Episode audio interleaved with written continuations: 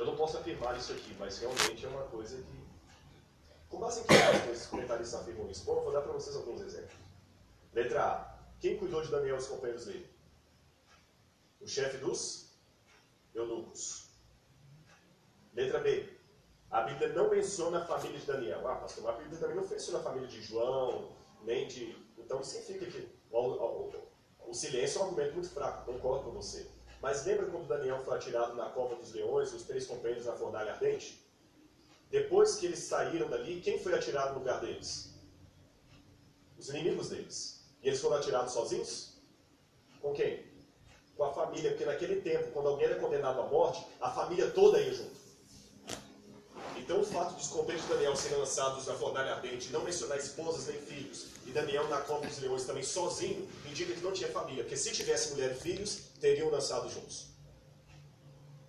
Outro argumento. Olha esse texto que eu gostei de ler com vocês, Isaías capítulo 39, versículo 7. Na Coreia é assim, né? Quando um é condenado à morte, verso Ele 7. vai também. a família também vai junto. Dos teus próprios filhos que gerarem, tomarão, para que sejam o quê? Eunucos no palácio do rei da Babilônia. Deixa eu perguntar para a igreja.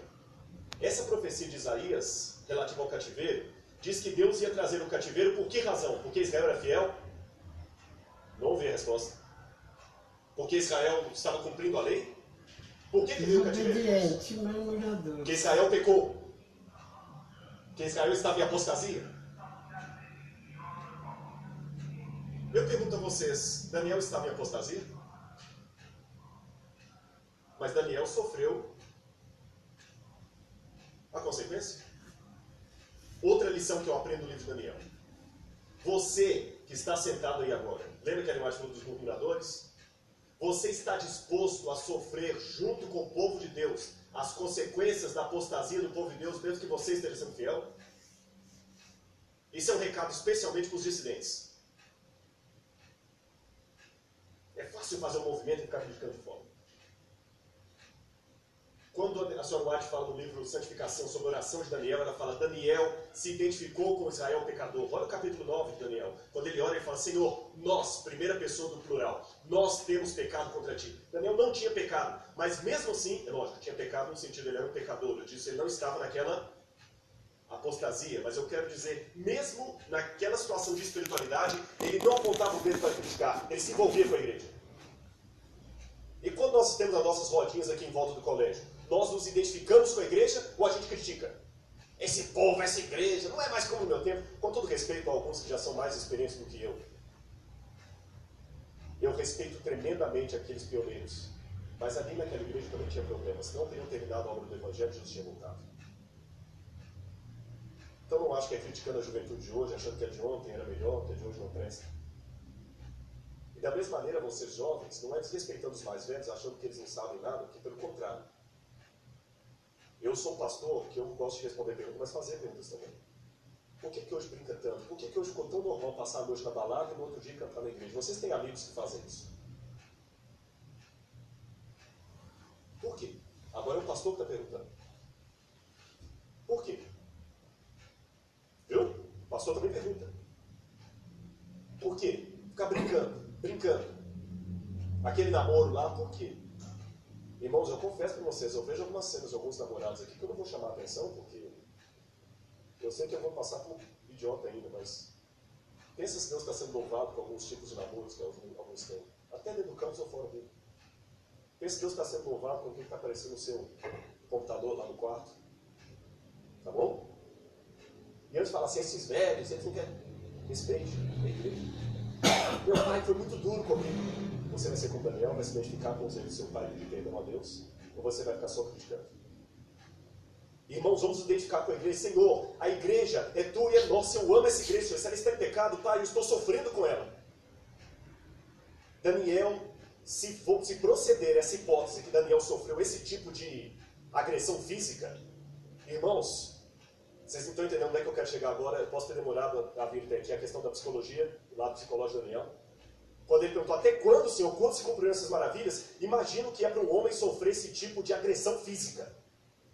Sendo fiel a Deus, jovem, da flor da idade, belo, inteligente. Senhor, por quê? Por que, Senhor? Eu vou contar para vocês outras coisas que eu aprendo no livro de Daniel. O que, que o livro de Daniel me ensina? Em primeiro lugar, não ceder em princípios. Quando eu leio Daniel capítulo 1, lá diz assim: E propôs Daniel firmemente não se contaminar com a glória do rei. Isso era mais, que, mais do que simplesmente ser vegetariano ou não ser vegetariano, irmãos. Aliás, nem peguem isso aí para falar que Daniel era vegetariano. Não vou entrar nesse mérito aqui, mas eu não acho que é não podemos usar passagens que não estão dizendo aquilo para provar o que a gente gostaria provar. Entende? É muito perigoso isso. Daniel foi fiel ali porque o rei estava servindo carnes sacrificadas a ídolos. Ele falou: não vou comer. Não vou comer. Quando no hebraico fala e determinou-lhes o rei a ração diária, varieman, em hebraico, varieman, este é um verbo em hebraico que admite Deus como sujeito. Em hebraico tem essa peculiaridade, tem alguns verbos em hebraico que o sujeito só pode ser Deus. Por exemplo, quando Deus determina Adão e Eva, Deus coloca nomes sobre Adão e Eva. O rei de, de, de Babilônia coloca nomes sobre Daniel e seus companheiros. E lhes determina, vai Eman. O rei se colocou no lugar de Deus. A cena do Gênesis se repete aqui em Daniel. No Gênesis, Deus coloca nome em Adão ele determina o que comer. Aqui o rei coloca nome sobre Daniel, ele determina o que comer. Daniel fala assim: Eu vou comer frutas, desculpa, legumes, beber água. Experimenta isso. Daniel não cedeu. Daniel não negociou com a sua identidade como adventista. Segunda coisa que eu aprendi de Daniel.